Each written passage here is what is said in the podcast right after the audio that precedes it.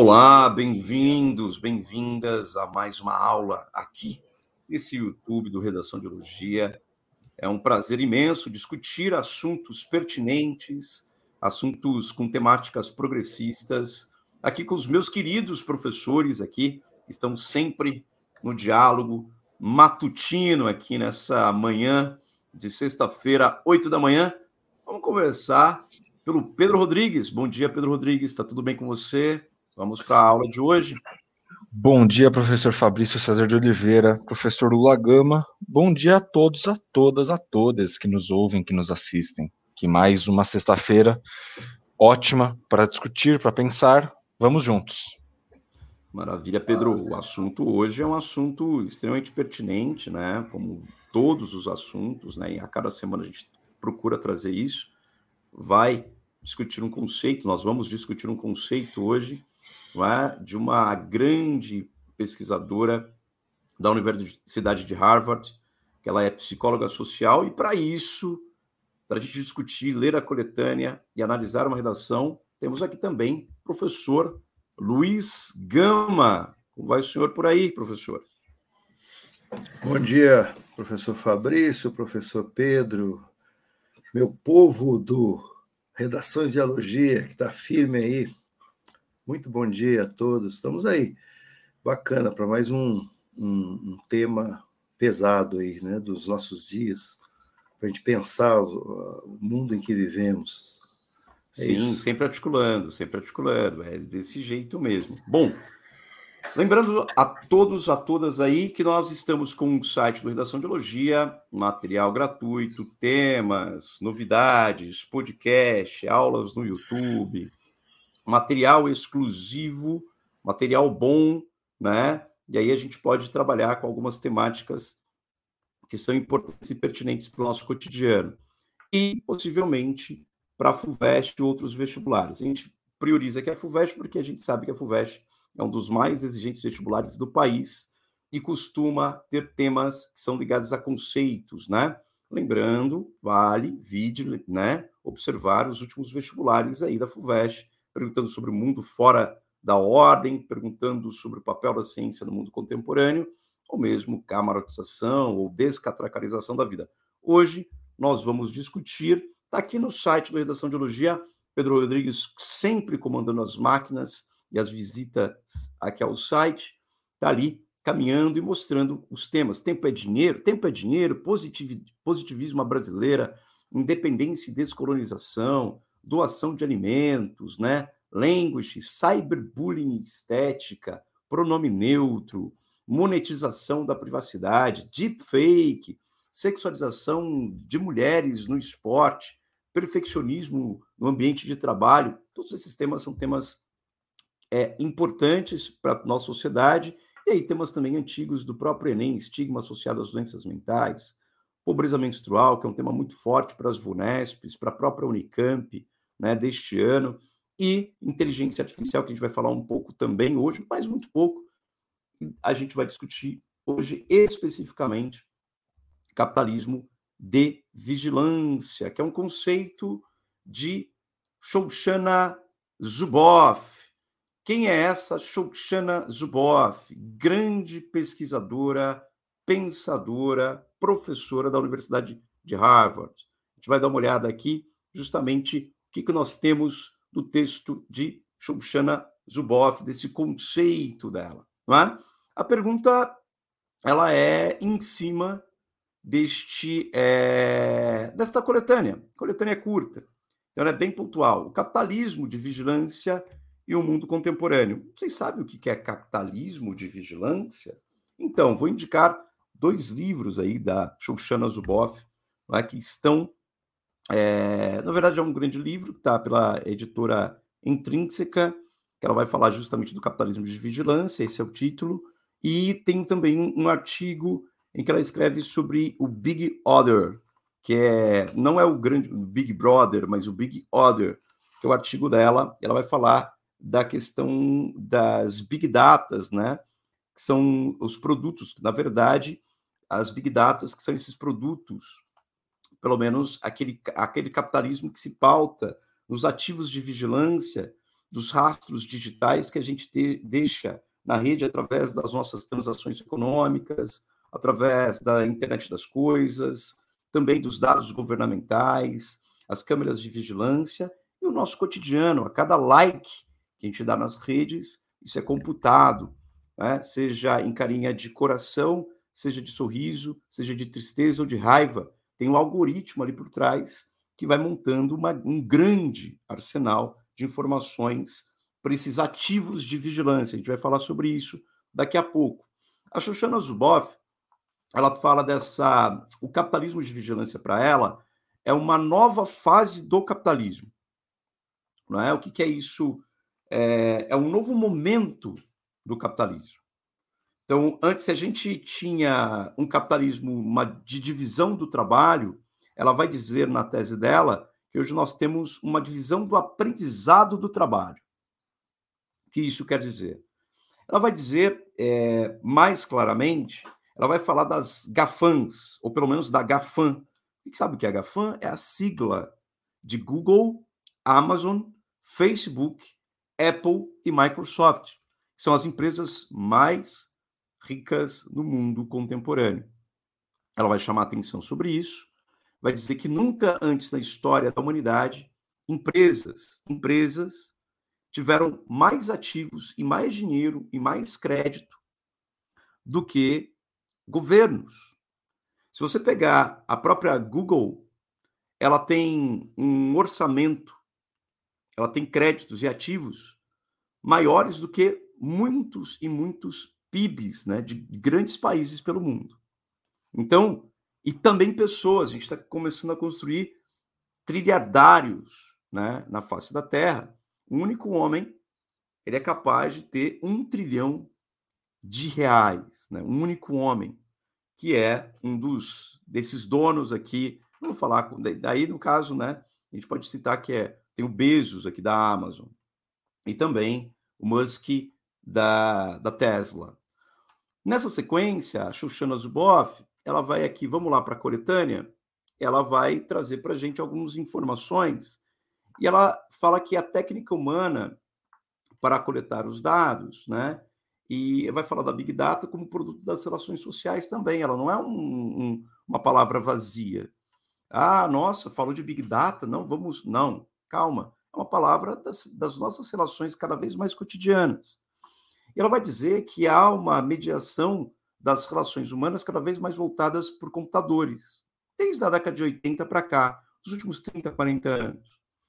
E a linguagem, é, e hoje a gente está transformando, a grande sacada hoje é que a gente está transformando a, a, a linguagem para que o computador entenda. E ela vai dar o exemplo dos carros, por exemplo, que tem já inteligência artificial, hoje tem carro da Volvo, que ele para sozinho, né? Se tem algum obstáculo, ele para sozinho.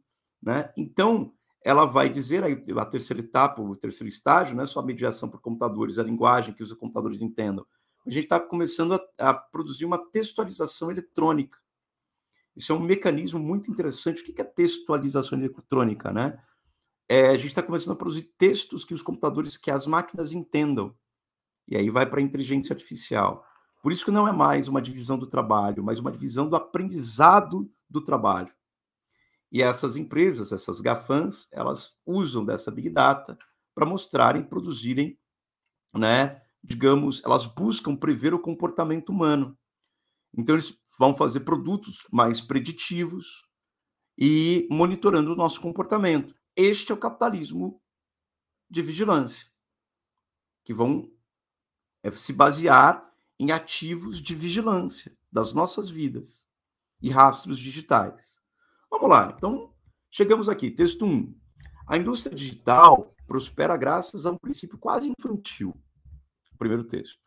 Extrair dados pessoais e vender aos anunciantes previsões sobre o comportamento dos usuários.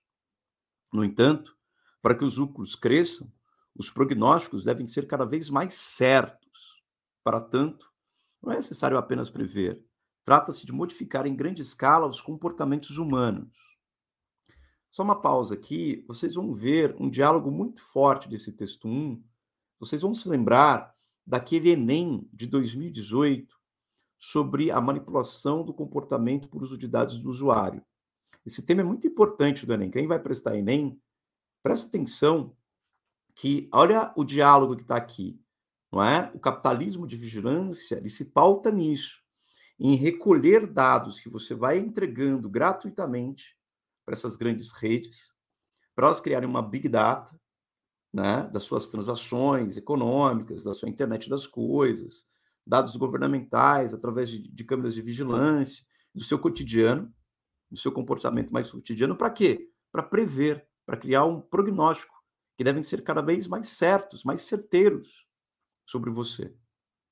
O que nós estamos entregando para essas grandes empresas, ela vai fazer um paralelo bem interessante, é como se fosse descoberta uma grande floresta no seu quintal.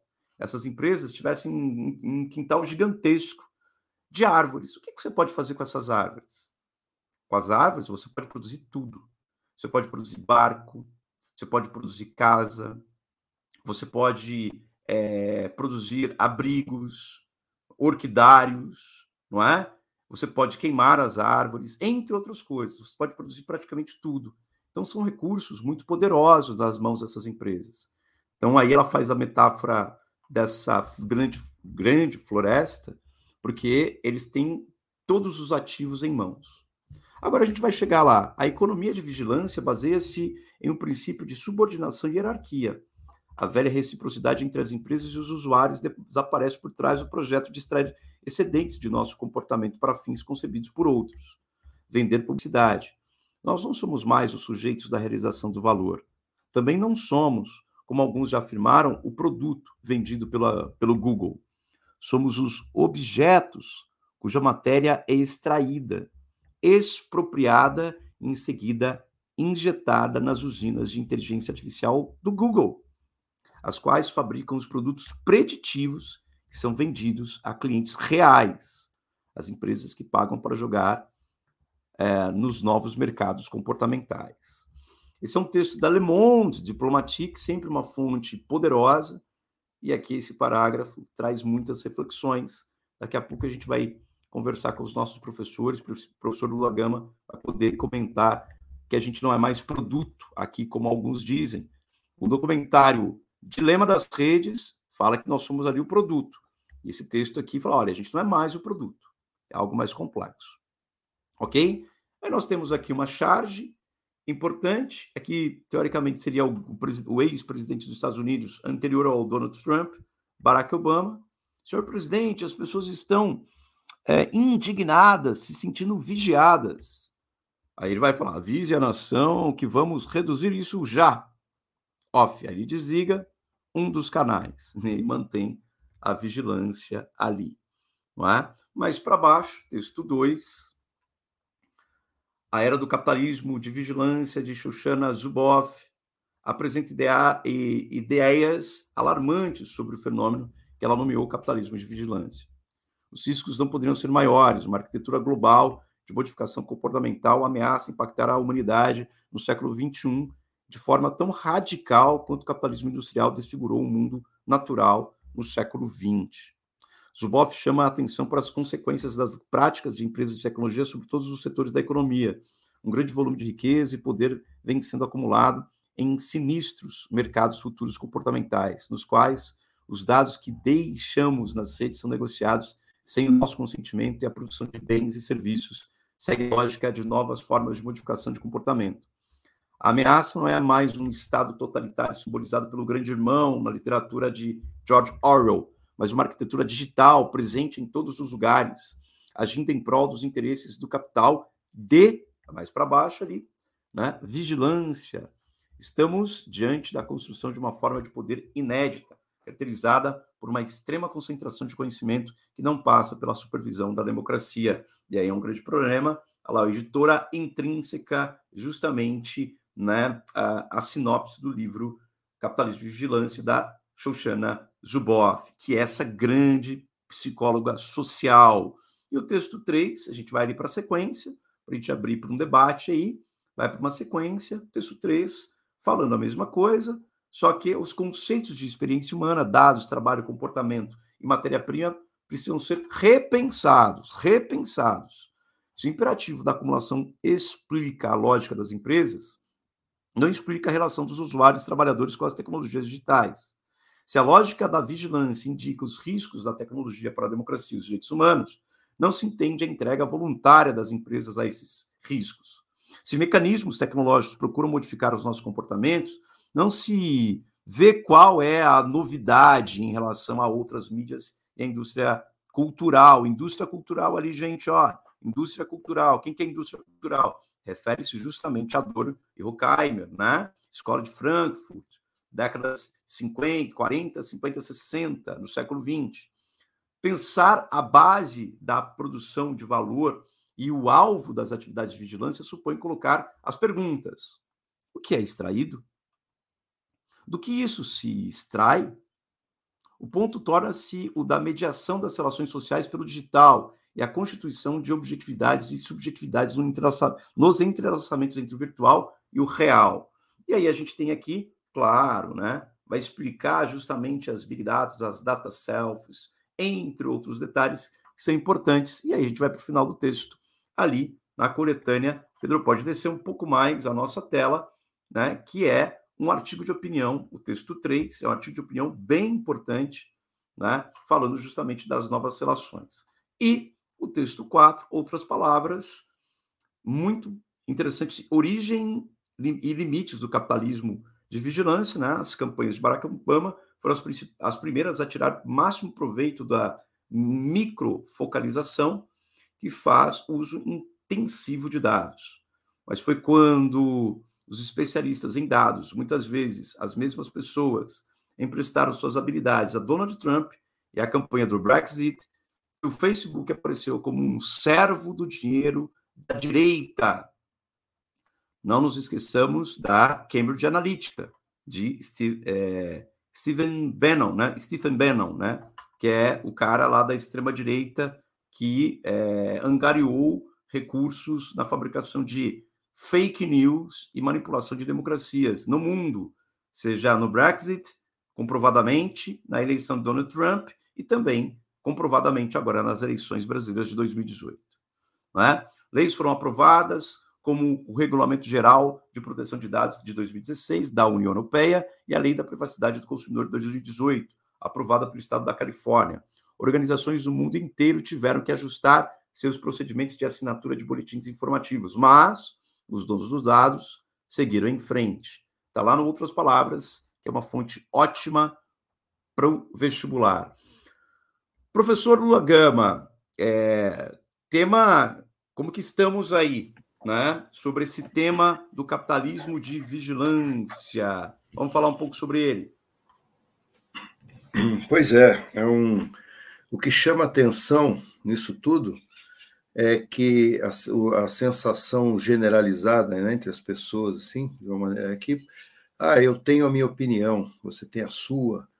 A gente a gente reivindica, acredita que a gente tenha mais que reivindicar, a gente acredita que tenha uma autonomia, né, diante do mundo.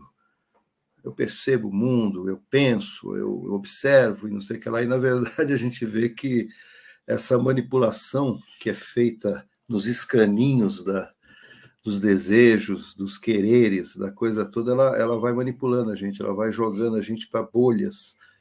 E aí a saída que nós temos para isso, já o próprio documentário O Dilema das Redes, no final há uma sugestão de como furar a bolha, né? de você você ampliar o seu, o seu leque aí, né? De abrir o leque de procuras, de interesses, forjar interesses, ir para as coisas que não são do interesse. Mas isso é muito pouco ainda, né? A gente pensa que, na verdade, a coisa toda passa pela informação e, sobretudo, pela formação, né? Para a gente poder entender esse mecanismo e lidar com ele. Né? Porque se ficar nessa anestesia, nesse estado anestésico de apenas contemplar, a gente pensa que tem opinião sobre as coisas, a gente tem, mas ela é forjada, ela é manipulada, ela é. Não é isso que acontece? É um, é um, é um mundo traiçoeiro aí, né? É isso mesmo, são as palavras, as palavras até, é, essa última palavra que você usou, traiçoeiro, é uma palavra até usada pela própria Shoshana Zuboff em determinado momento do livro, né? sobre capitalismo de vigilância, né? porque a Isso. gente. É... Agora, gostaria de frisar um ponto crucial para chegar nisso, que é. O professor Lula Gama falou da gama de desejos, né? A gente. Nós somos humanos, não somos máquinas. Nós temos. A gente não só adquire informação, mas a gente transforma a informação em conhecimento. Né? E o conhecimento é transformado depois em sabedoria, quando a gente consegue passar esse conhecimento para os outros. Isso uma máquina não, não faz e não fará.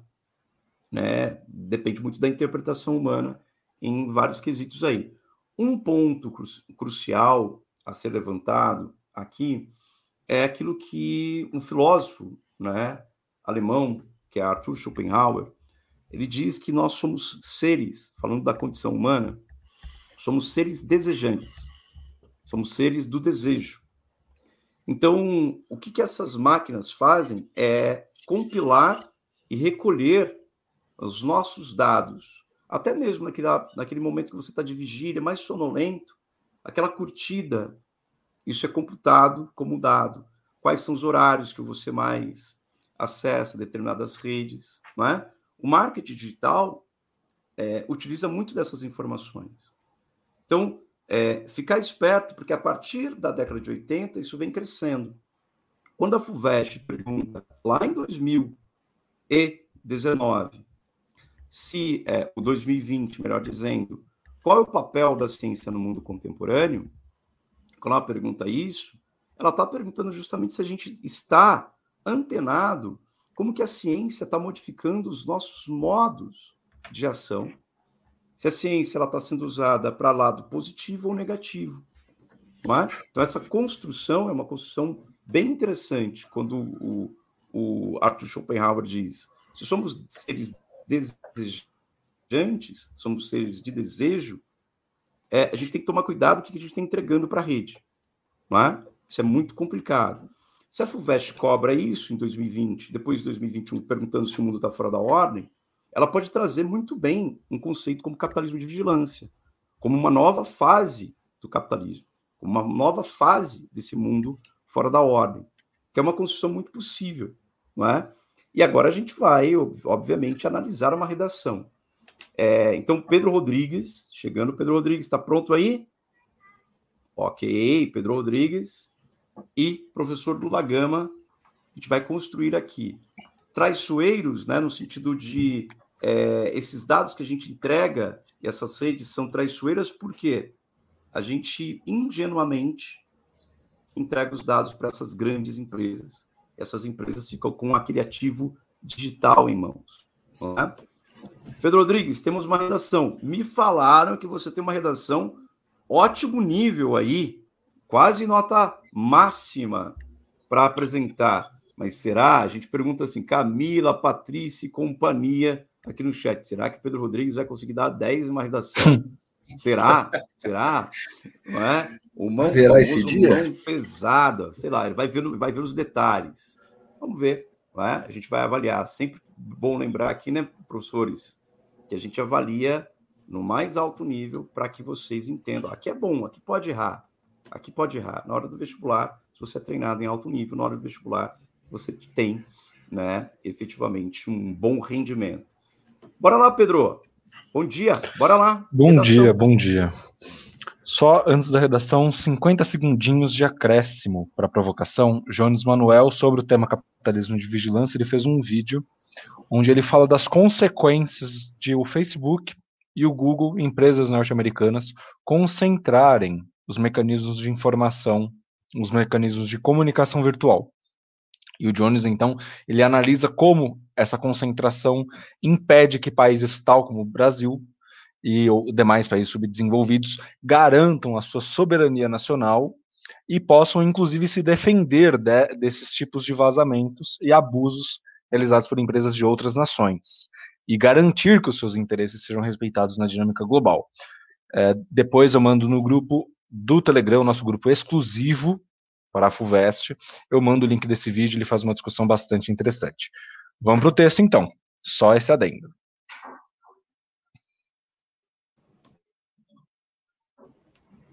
professor Lula Gama está com fone de ouvido novo, tá lá gamer, né? Mas temos mais um gamer aqui na nossa, na nossa live. Bom, é, Pedro, maravilha. Agora é com vocês, analisem o texto aí. Bora então, professor Lula. Mais uma vez, um prazer estar contigo nesta sexta-feira de manhã. Prazerzão, professor Pedro. Eu tô com esse novo fone, porque eu sei que eu estou sendo vigiado nessa era do capitalismo de vigilância, então vamos lá, né? Vamos lá, vamos lá. Texto na tela. Arquitetura digital e seus âmbitos. Beleza, um título, um título sem muitas novidades, usa um termo que está na coletânea, provavelmente esse termo vai se repetir, vai aparecer de novo ao longo do texto.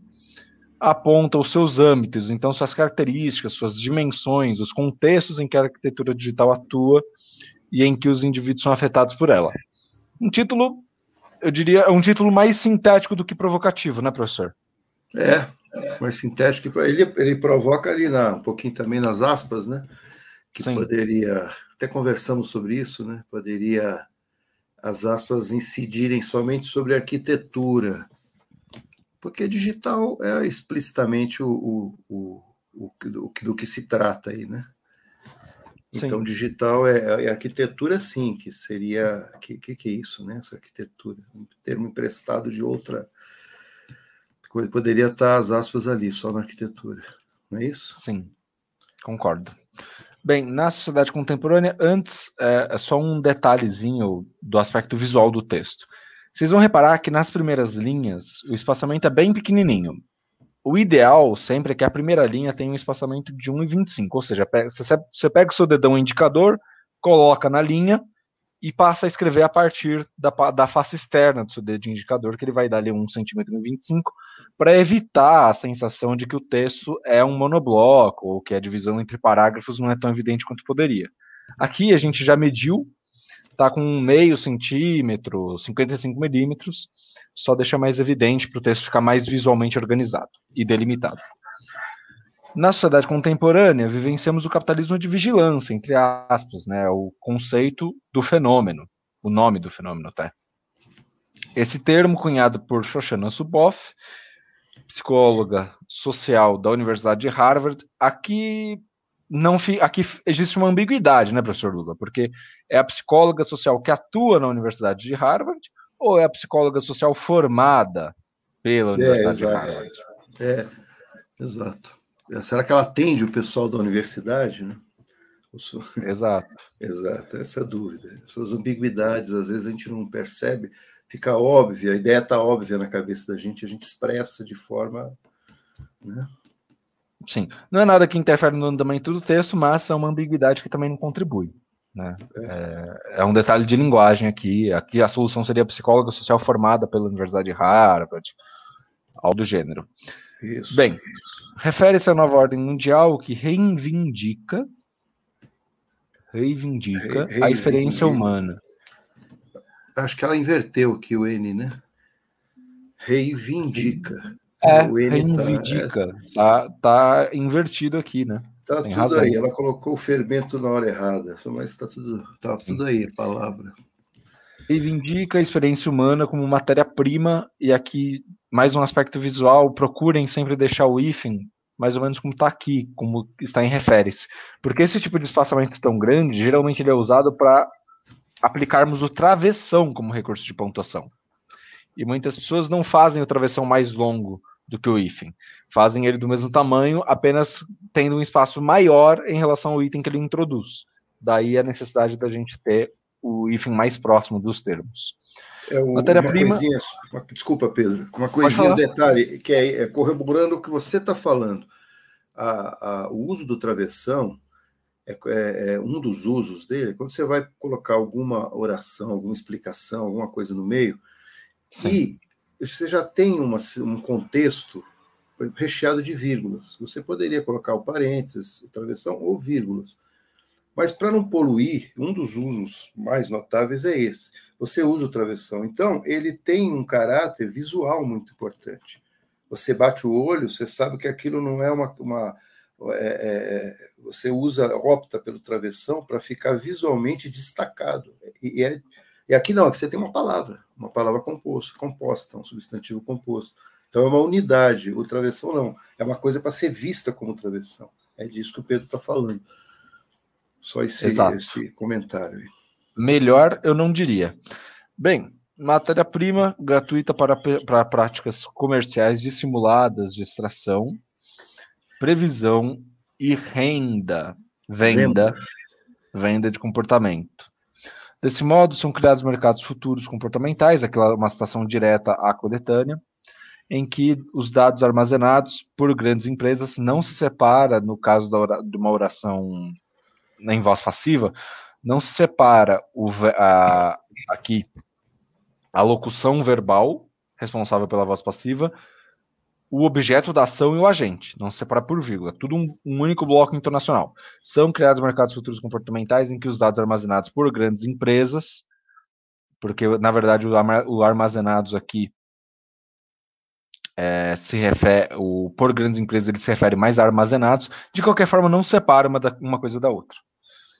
É, mesmo que sejam criados por grandes empresas ou armazenados por grandes empresas. Não separa que os dados armazenados por grandes empresas como Google, Facebook e Apple, nomes próprios, em nomes próprios nós não colocamos aspas, independentemente deles serem de origem estrangeira, são negociados sem o consentimento dos usuários, suscitando, portanto, a era do capitalismo de vigilância. Beleza. Professor Lula, eu acho que aqui ela está bastante dentro do tema, porém, quando nós observamos esse primeiro parágrafo e a coletânea, a sensação que nós temos é de que ela não acrescentou nada de novo, que ela apenas sintetizou, diríamos, o que a coletânea oferece, isso, sem isso. se posicionar a respeito. Exatamente. Ela não, não tem, não existe tese por enquanto, ela só expôs, aliás, bem exposto, exceto por esse aspecto da vírgula, como você disse, que não só não se separa, se tivesse que ter a vírgula, seria em que os dados, vírgula, armazenados por grande blá, blá, blá, blá são, vírgula, são negociados. Mas como é, um, é uma restrição, porque são esses dados armazenados por grandes empresas, como o Google, não são quaisquer dados armazenados, são esses. Então é restritiva, portanto, sem vírgula nenhuma. Exceto por esse aspecto, é, o texto está bem escrito, tudo, tá? A linguagem ótima, está bem exposto, não é isso? Sim. Mas nada de novo, como você disse. Sim, perfeito. Bem, sigamos. Segundo Zuboff, o capitalismo industrial que suplantou o século XX foi destran... desbancado no século XXI pela arquitetura digital que modifica globalmente o comportamento da humanidade. E aqui eu e o professor Lula entramos num, num ponto de discórdia, ou num ponto de polêmica, porque afinal de contas, o que é que significa o verbo suplantar nesse contexto, né? Os usos mais frequentes desse verbo é, se, é, indicam para algo como vencer, superar. Isso. É. Mas aí, conferindo nos dicionários da vida, notadamente o dicionário da Academia Brasileira de, de Letras, na edição de 2008 da versão escolar, a gente descobre que o suplantar tem um sentido utilizado, que é o de exceder, e aí a ideia aqui, na verdade, é o capitalismo industrial ultrapa que ultrapassou o século XX, chegando ao século XXI, foi desbancado no século XXI pela arquitetura digital. É, é isso. Transbordou o século XX, acho que é esse sentido que ela quis isso. usar nessa pessoa. Então é isso. Muito bem. Aqui a gente está comentando isso. O ideal é que vocês procurem utilizar uma linguagem mais clara possível, né? Porque aí é sempre importante lembrar das condições de recepção desse texto. É um texto que vai ser analisado ali em 10, 5 minutos. Então, sempre procurem usar palavras que sejam mais específicas e evidentes quanto ao sentido que vocês querem provocar, evocar. Muito bem, então, né? Pela arquitetura digital, que modifica globalmente, boas vírgulas, poderia estar sem, poderia estar sem, mas aqui não tem problema. É, serve como recurso enfático, né? modifica globalmente, na circunstância global, modo global. O comportamento da humanidade. Essa ferramenta tecnológica sucedeu-se por meio da comoditização, processo através do qual o capitalismo se expande pela apropriação das coisas que existem fora dos mercados. A título de exemplo, não existe essa crase, a vida privada dos indivíduos. Aqui fica um pouco estranho, porque afinal de contas, que arquitetura, que ferramenta tecnológica ela está falando? A arquitetura digital. Mas a arquitetura digital, a bem da verdade, como nós vamos ver na coletânea, a arquitetura digital ela está muito mais para uma para organização, né, Lula? A, Exato, a organização de um sistema. Até porque ele contrapõe a arquitetura digital ao capitalismo industrial. Dizer, são sistemas, são organizações, como você disse, né? São, sai uma coisa entre a outra que são sistemas, não ferramenta. É, as ferramentas talvez façam parte dessa arquitetura digital, desse sistema. Né? Sim. Talvez fosse o caso dela especificar a, o CERN, que o CERN é a internet. Então, pela arquitetura digital baseada na internet. Isso. Aí ela poderia retomar a internet, ferramenta tecnológica, que embasa o, a arquitetura digital, sucede, sucedeu-se por meio da comoditização. É. Aqui o sucedeu-se também existe um, é um, uso um pouco obscuro, né, uma coisa que a gente não tem muita certeza, sucedeu-se, porque os eventos sucedem-se, né, eles acontecem. Essa ferramenta aconteceu por meio da, da comodização, da comoditização, ou essa ferramenta obteve sucesso, ela foi bem sucedida, ela alcançou uh, um bom estado a partir da comoditização. Também não. Você consegue, Lula, pensar aqui num, num verbo um pouco mais específico nesse contexto? Essa ferramenta, é, é sei lá, perpetuou-se ou, ou, se manteve, alguma coisa desse tipo, ou, ou é, por meio da comoditização, opera, essa ferramenta opera por meio Sim. da comoditização, né? São mecanismos, né? Sim. Acho que seria Acho mais seria direto, uma... é o que o Pedro falou, é objetivo. Você tem que ser claro, objetivo, curto e grosso, para usar um termo bem popular assim, né? Sim. Concordo com você, acho que operar seria uma ótima solução. É. Então tá bom, ela define a comoditização e aqui fica a dúvida, letra maiúscula ou não? Eu enxergo a possibilidade da letra maiúscula por se tratar de um conceito. O professor Lula defende que mesmo sendo um conceito, a letra minúscula se impõe. Ambas as alternativas são válidas eu acho que é muito mais um, um, aí um dado da ênfase, se você vai se você é, dará é. ênfase gráfica ou não à palavra.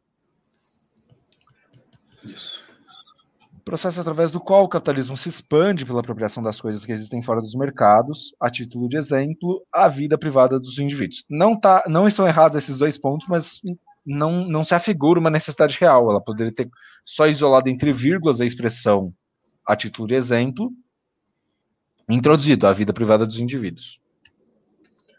Dessa forma, os, as grandes empresas de tecnologia apoiam-se, boa ênclise, na análise das identidades e das ações, faltou a preposição, já que ela coloca coletadas em dados, né? Na análise das identidades e das ações coletadas em dados, sintetizando-os mediante o uso da inteligência artificial, com o intuito de prever o comportamento futuro. Bem, aqui as vírgulas também são dispensáveis, poderia tirar essas vírgulas entre o sintetizar e o mediante, e também tirar a vírgula entre, o, entre inteligência artificial e intuito, porque na verdade é tudo um bloco só, sintetizando mediante o uso da inteligência artificial com o intuito de prever o comportamento futuro. Não existe nenhum problema nessa construção. Porém, a gente sabe que, ela, que a, a pessoa autora colocou a vírgula esse, esse, é, esse conjunto de vírgulas, porque ela queria estabelecer um vínculo maior entre sintetizar, a ação de sintetizar, e o seu propósito, o seu intuito. E por isso a vírgula passa a ter uma justificativa no campo do significado, no campo da organização das ideias. Por consequência, tais fatos desencadeiam uma desigualdade epistêmica, um conceito, né? E aqui é um, um exemplo. Ah, vai usar a letra maiúscula? Não não tem problema, aqui varia. Desencadeia uma desigualdade epistêmica, ou seja, no conhecimento desigual. Aqui existe uma falha de regência, né, Lula? Isso. Desencadeia algo, uma desigualdade, desenca... ou seja, o conhecimento desigual, sem o em. Perfeito. Que grandes corporações detêm sobre a sociedade e que, todavia, produz um poder assimétrico sobre nós. Aqui ela poderia ter explorado um pouco melhor essa ideia, né? Desse poder assimétrico, como é que ele se realiza, é. um poder de que forma? Um poder de controle, é um poder de influência? Lógico, a gente sabe que é de controle, que é de influência, porque ela estabelece aqui a ideia do controle comportamental. Mas mesmo num, pará num parágrafo de desenvolvimento seria interessante que ela explorasse um pouquinho mais essa ideia, explorasse um pouquinho mais esse fenômeno desse poder assimétrico. Mesmo porque, tudo bem, é um conhecimento desigual. Sabemos, elas sabem mais, elas sabem de nós mais do que nós é, sabemos sobre elas. Por conseguinte, as informações vendidas a outras empresas fazem, não existe essa vírgula, porque informações é o sujeito, fazem com é o predicado. Não se separa sujeito predicado. Fazem com que essas ofertem bens e serviços direcionados ao perfil requisitado, assim como influem. Hum, aqui poderia ter uma vírgula entre o assim e o requisitado, né, Lula? Isso, exatamente. Porque aqui eu já, já que não é bem uma comparação, é mais uma explicação. É, assim como é uma adição, né? Assim como influi, é uma adição, tem razão. Isso, fazem isso, assim como, bem como, né? Exato. Sim. Assim como influem pejorativamente sobre o comportamento das pessoas, manipulando os desejos. Aí o paralelismo sintático se impõe os desejos às necessidades e até mesmo à visão de mundo. Se ela individualizou o primeiro e o segundo, por que não o primeiro e o, ter, e o último, por que não o segundo? os desejos, as necessidades e até mesmo o, a visão de mundo. Isso foi evidenciado nas campanhas de Barack Obama, e aí, de novo, um ótimo aproveitamento da coletânea, em que houve uso intensivo, uso intenso, né? Não, é. não tem muito motivo de usar a, o intensivo aqui. É. Uso intenso de dados privados. E no panorama em que o Facebook, as aspas de novo, não pertencem a esta palavra, atuou como pró-Brexit, perante seus usuários. Poderia ter explorado um pouco mais essa ideia também. Como é que ele atuou?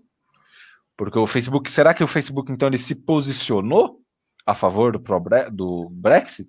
Ou será que ele simplesmente coordenou por meio de seus algoritmos uma mobilização em prol do Brexit? Ou seja, Poderia ter detalhado. Né? Exatamente. Exatamente. É. Poderia ter detalhado.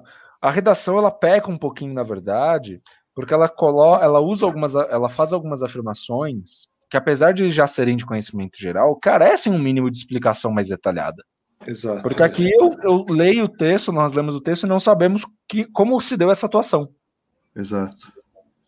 Né? É, preciso, é preciso lembrar, né? Mesmo que, que as pessoas saibam, senso comum tal, mas é preciso lembrar, assim como determinadas palavras que demandam complemento, você deve, num texto formal, sempre colocar os complementos, seja explicitando, seja usando palavras é, que substituem né, pronomes, referências e tal.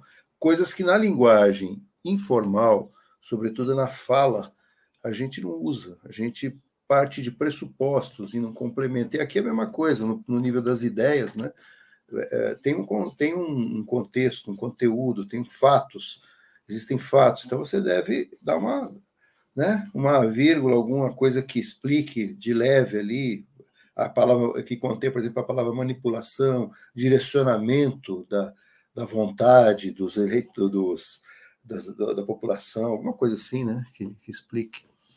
Sim. Nesse sentido, para coibir tais ações, leis foram aprovadas, haja vista o Regulamento Geral de Proteção de Dados, de 2016. Aqui existe um, um, uma incerteza gramatical, eu diria. É, porque aqui é o título do documento, o Regulamento Geral de Proteção de Dados. É. Mas, e aí fica, em geral, em título de obras, nós usamos as aspas para nos referirmos a elas. É o título de uma lei. Pelo, por esse critério, as aspas se impõem. Porém, vocês vão notar que em textos jornalísticos é comum que apenas apareça sem aspas, tratando como uma expressão equivalente a um substantivo próprio. Aí depende muito do corretor. Realmente depende muito do corretor. Avisa o Regulamento Geral de Proteção de Dados de 2016 da União Europeia. Então, para coibir tais ações, leis foram aprovadas. Aqui é interessante porque ela poderia ter citado a LGPD, a Lei Geral de Proteção de Dados, aprovada em 2018 no Brasil, em Terra Brasilis. Ela poderia ter citado esse repertório, que é bastante interessante, ou ainda ter citado o Marco Civil da Internet, que também procura é, também procura lidar um pouco com isso. Com essa terra de ninguém, né? Meio que organizar um pouco a bagunça, né? Sim. Isso aí. Uh, entretanto, apesar dos esforços provenientes de organizações do mundo inteiro, do mundo inteiro, os detentores das grandes corporações permanecem utilizando os dados sem consentimento de milhões de internautas. Aqui existe um, um problema mais no campo do repertório da compreensão dos fatos. Porque, veja, o sem consentimento ele aparece na coletânea. Isso é fato. Porém, contudo, entanto, entretanto, o usuário, ao se inscrever num Facebook, ao se inscrever num, numa rede social, ele concorda com termos de uso, ele dá consentimento a uma série de ações por parte dessa empresa. E cabe questionar, quando nós observamos, por exemplo, o termo de uso do Facebook, cabe observar que ele anuncia que ele vai utilizar seus dados para vender anúncios, ele vai utilizar os dados para proporcionar às empresas que elas cheguem aos seus públicos-alvos. Então, essa afirmação do sem consentimento às vezes é uma afirmação que está generalizada, mas que quando a gente vai cotejar com, as, com, as, com a, os consentimentos que os usuários dão a essas plataformas, ficam um pouco mais frágeis do que o desejável. O que, que você acha, professor Lula? É um questionamento, é um questionamento válido? Eu acho, ou... eu acho válido. Eu sempre comento, é, o, é a palavra aí, eu acho que é a matização, aquelas cores, né? O que, que eu quero dizer com isso? Você dá uma temperada nisso aí, né? É grande parte sem consentimento, porque é aquilo que o, que o professor Pedro falou. Você está lá escrito, né? A gente vai usar a sua imagem, blá, blá, blá. Aí quem lê? Muita gente não lê, muita gente lê.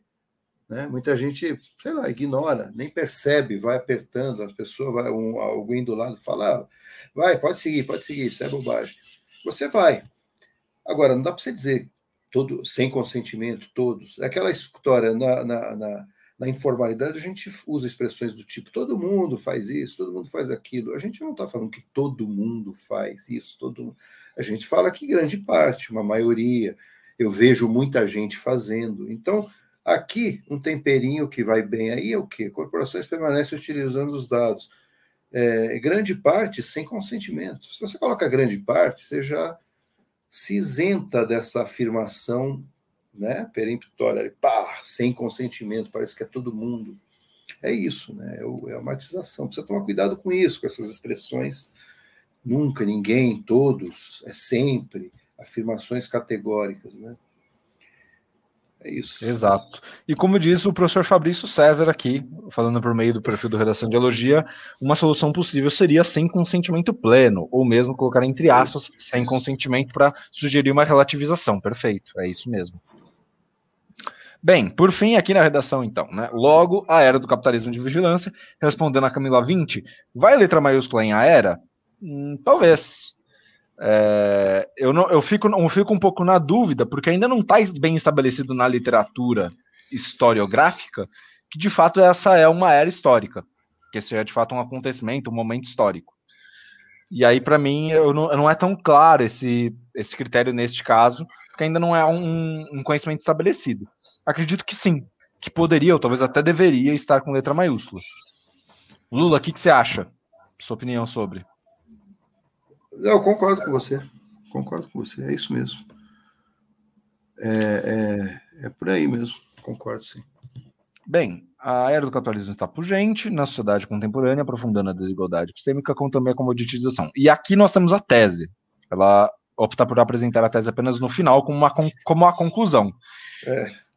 Ótimo, porque de fato ela demonstrou com argumentos até bastante consistentes, é, que de fato estamos vivendo um capitalismo de vigilância, que existe uma desigualdade epistêmica, e essa, essa desigualdade epistêmica é simultânea, contemporânea a uma comoditização dos dados das pessoas. Porém, tem algumas falhas de desenvolvimento temático, afirmações que ficam aí como pontas soltas. Por isso, Lula Gama, aquela nota, né, aquela, aquela nota, nota aquela pergunta para a gente poder chamar, inclusive, o professor Fabrício César para comentar essa tal de redação com só três parágrafos. Um, Como assim? Um assim? no meio, né? Então, vamos, a, vamos, a, vamos por partes. Primeira coisa, linguagem. É uma redação 2, 2,5 em linguagem. Tem problema de concordância, tem problemas de, de pontuação que se expandem pelo texto, né, se distribuem pelo texto. Tem alguns. Ali tem, tem o erro de regência, as aspas que não, que, que não são necessárias. E isso justificaria, dependendo da maneira como o corretor encara isso, uma nota 2 ou 2,5 em linguagem. Né? Isso, isso. Então, para nós, vamos estabelecer 2. Porque aí, se, se, se é possível 2,5, então é possível, então é possível 2. 2 em linguagem, coerência organizacional tá um texto bastante coerente, tá bem articulado, tá bem organizado, sobretudo. Então, uma redação 3 em coerência organizacional aumentativa. Não existe uma contradição, não existe nenhum problema. Mas em desenvolvimento temático, por outro lado, por conta dessas dessa, dessas explicações que às vezes faltam para deixar as coisas um pouco mais evidentes e coerentes do ponto de vista externo, tem aquele problema em torno do consentimento, uma redação 3,5 em desenvolvimento temático, então uma redação 3,5 em desenvolvimento temático, 3 na coerência organização argumentativa, 2 na linguagem com espaço para 2,5, uma redação, portanto, é, 3,5, 3, 6,5, mais 2, 8,5, na possibilidade do 2,5, uma redação 8,5, 9. É isso, professor Lula? É isso aí, perfeito. Falou tudo. E professor Fabrício, muito bem. Por, onde, por que pergunta a gente começa? A galera perguntou demais, eu tô perdido. É. Boa. Perguntas interessantes, instigantes, poderosas aqui no chat, hein? Poderosas. Tem coisa que é, vai ser difícil. A gente vai ter 10 minutos aqui para responder. A gente pode ficar aqui até um tempão, né? É, gente, boa análise da redação. A redação realmente é alto nível. Já respondendo um pouco a pergunta da Luísa, não é? É, a gente já vai para. Aqui, Luiz, a gente já vai para encaminhar uma resposta para ti, tá bom? O texto é realmente alto nível. Não é? O Pedro fez análise ali, uh, com a possibilidade de 8,5, 9. Sim, é um texto nota 9. Então, de 0 a 10, texto nota 9. É, ele não perdeu, note, Luísa, que é, a estrutura do que o Pedro acabou de falar a estrutura não perdeu um décimo sequer. Então, é, o texto tem três parágrafos, e três parágrafos muito bem construídos. Uma introdução, em que ela dialoga com a temática, ela é, contextualiza o capitalismo de vigilância, não traz nada de novo, como os professores disseram. E aí ela vai adensando e vai desenvolver agora, falando justamente da teórica, dando alguns exemplos concretos, fala de Barack Obama, fala de eleições, fala de Facebook, e vai desenvolvendo isso, como essa manipulação vem acontecendo. Né? Bom, e termina, e termina com. Note também que ela termina com um parágrafo bem curto, não é? Ela tem ali duas linhas nesse parágrafo, duas, três linhas. E ali ela mostra o estilo dela. Quer dizer, é um, é um, é um texto com autoridade e autoria. Então, ela não perde. A gente fica muito preso a quatro parágrafos, às vezes a cinco, às vezes seis parágrafos. A gente acha que a redação tem que ter aquele formato. Quatro parágrafos. Um de introdução, dois de desenvolvimento e um de conclusão. E note que o parágrafo de desenvolvimento dela dá conta de tudo. Convido você, Luísa, tem um material muito bom do, do INEP, do Enem, um material de 2019, e tem redações nota mil ali nesse material de 2019. Tem uma, uma redação na página 37 desse, da cartilha do participante do INEP, que é o material oficial, tem uma redação na página 37 da cartilha e 39 do PDF, que você vai encontrar uma redação com três parágrafos e ela tira nota mil no Enem. Tá? Ela tira nota. Eu, eu, eu não lembro se é. O nome da, da aluna é Júlia Paula Sellen. Até lembro o nome da aluna, tá? É uma redação nota mil que está na cartilha do Enem, do INEP, tá? É a cartilha de 2019. A gente pode colocar aqui no chat daqui a pouco é, essa cartilha, tá bom? Não prejudica a estrutura. Agora, os comentários sobre linguagem, realmente, algumas palavras suplantou, né? é, ou mesmo, essa palavra me chamou a atenção na hora da leitura desse texto, então algumas coisas mais adequadas, umas escolhas lexicais mais adequadas, isso faz parte da escrita. Então, sim, a nota ficaria de linguagem entre 2 e 2,5, não é? podendo ser 2, porque tem divisão, tem aspas, tem vírgula, tem uma concordância ali, e a escolha lexical entre 2 e 2,5, estrutura 3 e conteúdo 3,5 para 4. 3,5 para 4, porque dá conta. Né? Então dá conta. Ok? Então não prejudica a estrutura dela. Tá? Então a gente. Professores, algum comentário sobre essa questão da estrutura? Não, isso aí. A gente fala muito da, da do, às vezes os quatro parágrafos, fica um mito, né, de que quatro parágrafos tem que ser é, é, um, é um, vamos dizer, um feijão com arroz que ajuda a organizar as ideias, mas ele não é uma coisa engessada. Você tem que se ater ao conteúdo, ao seu ponto de vista, que seria sua tese, ao desenvolvimento, a argumentação, e aí depende das escolhas de conteúdo e tudo mais, é que vai, isso é que vai determinar o, o, tamanho, né, o número de parágrafos, o desenvolvimento de cada um. Tem que se pegar nisso mesmo, né? É a é, ideia, né? Tem uma ideia forte ali, né? Uma ideia Exato. forte, é um parágrafo com uma ideia forte que ela vai desenvolvendo. Ela até pode colocar as contradições, né? Tranquilo. O número de parágrafos é só é só uma sugestão didática dos professores de redação em geral, para que você tenha uma, uma, um raciocínio um pouco mais dividido e para que você sempre possa ter tempo e espaço para desenvolver é, dois argumentos que sustentem, porque às vezes existe o risco de você se fiar num único argumento e não conseguir elaborar ele muito bem. Então, na prática, pense na redação de quatro parágrafos como se você tivesse duas chances de tirar uma nota alta, porque às vezes um argumento não vai estar bem desenvolvido, mas o outro vai estar muito bem, e ele vai subir a sua nota. Por isso que a gente sugere os quatro parágrafos. Mas não tem o menor problema uma, uma redação de três parágrafos. O desafio é desenvolver muito bem o parágrafo de desenvolvimento, fazer exatamente como essa aluna fez. E aí é preciso, essa aluna, esse aluno, é preciso observar o seguinte: essa redação estabelece relações de causa, efeito e simultaneidade o tempo todo a cada período. Observem o uso dos conectivos, porque essa redação dá aula sobre isso.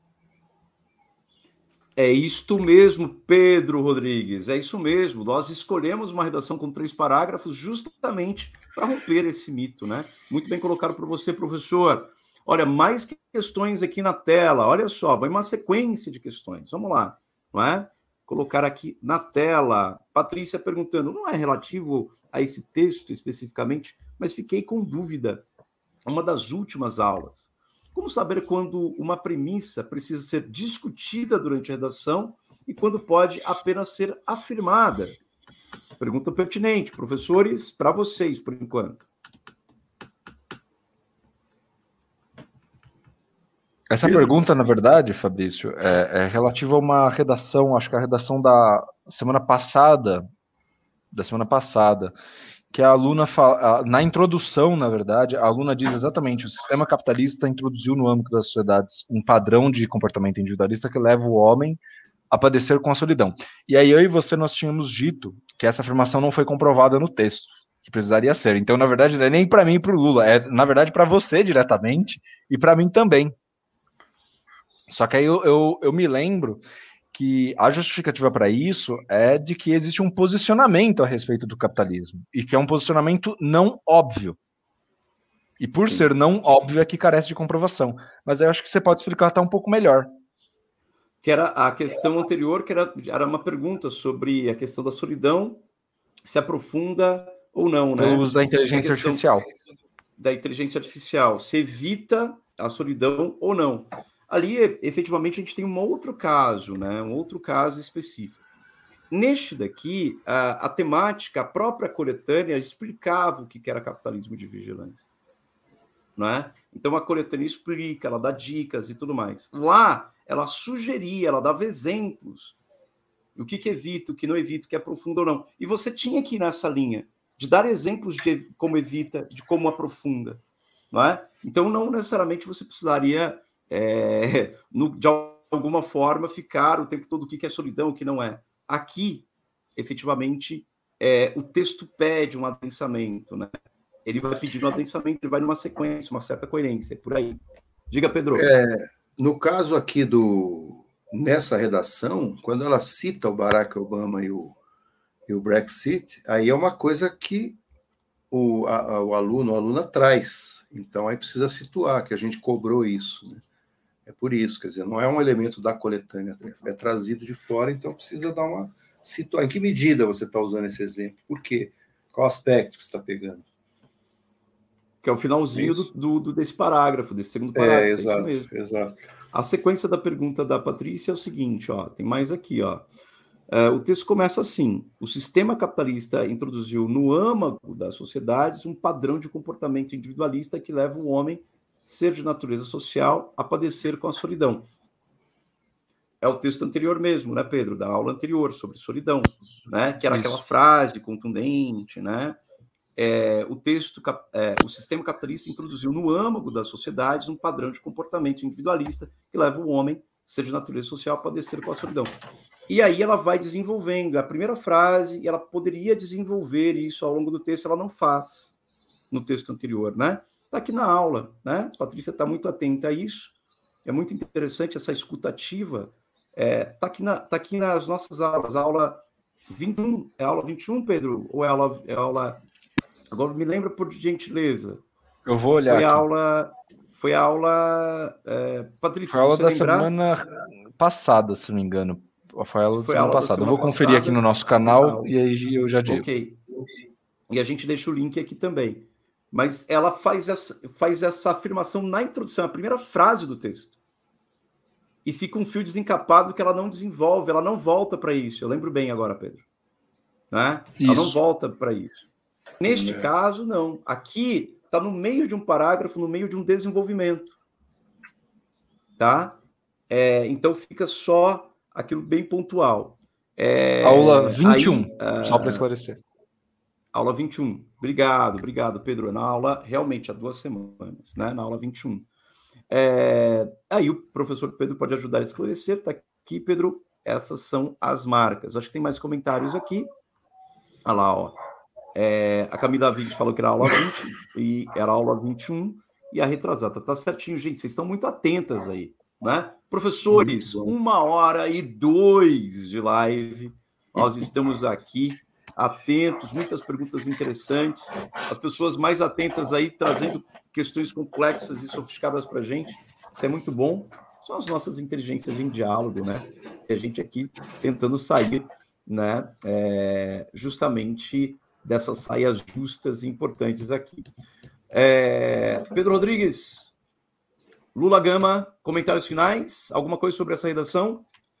Nota Só dela? elogiar e agradecer. A redação ficou 8,5, 9 mesmo. E um grande abraço para vocês que nos ouvem, para vocês que nos assistem. Professor Fabrício, professor Lula, agradeço demais. Uma ótima semana, um ótimo fim de semana para todos e todas nós. Agradecer a Camila, Luísa, Patrícia, né? Patrícia mandou essas, essas questões profundas aí, interessante. Muito obrigado a vocês e obrigado ao professor Pedro, professor Fabrício, é sempre um prazer imenso estar aqui com vocês.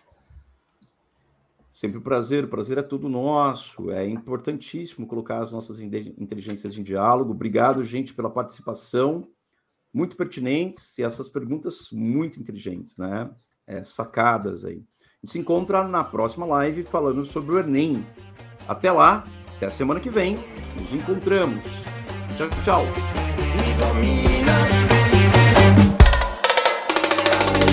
fella, cutta fella, cucina.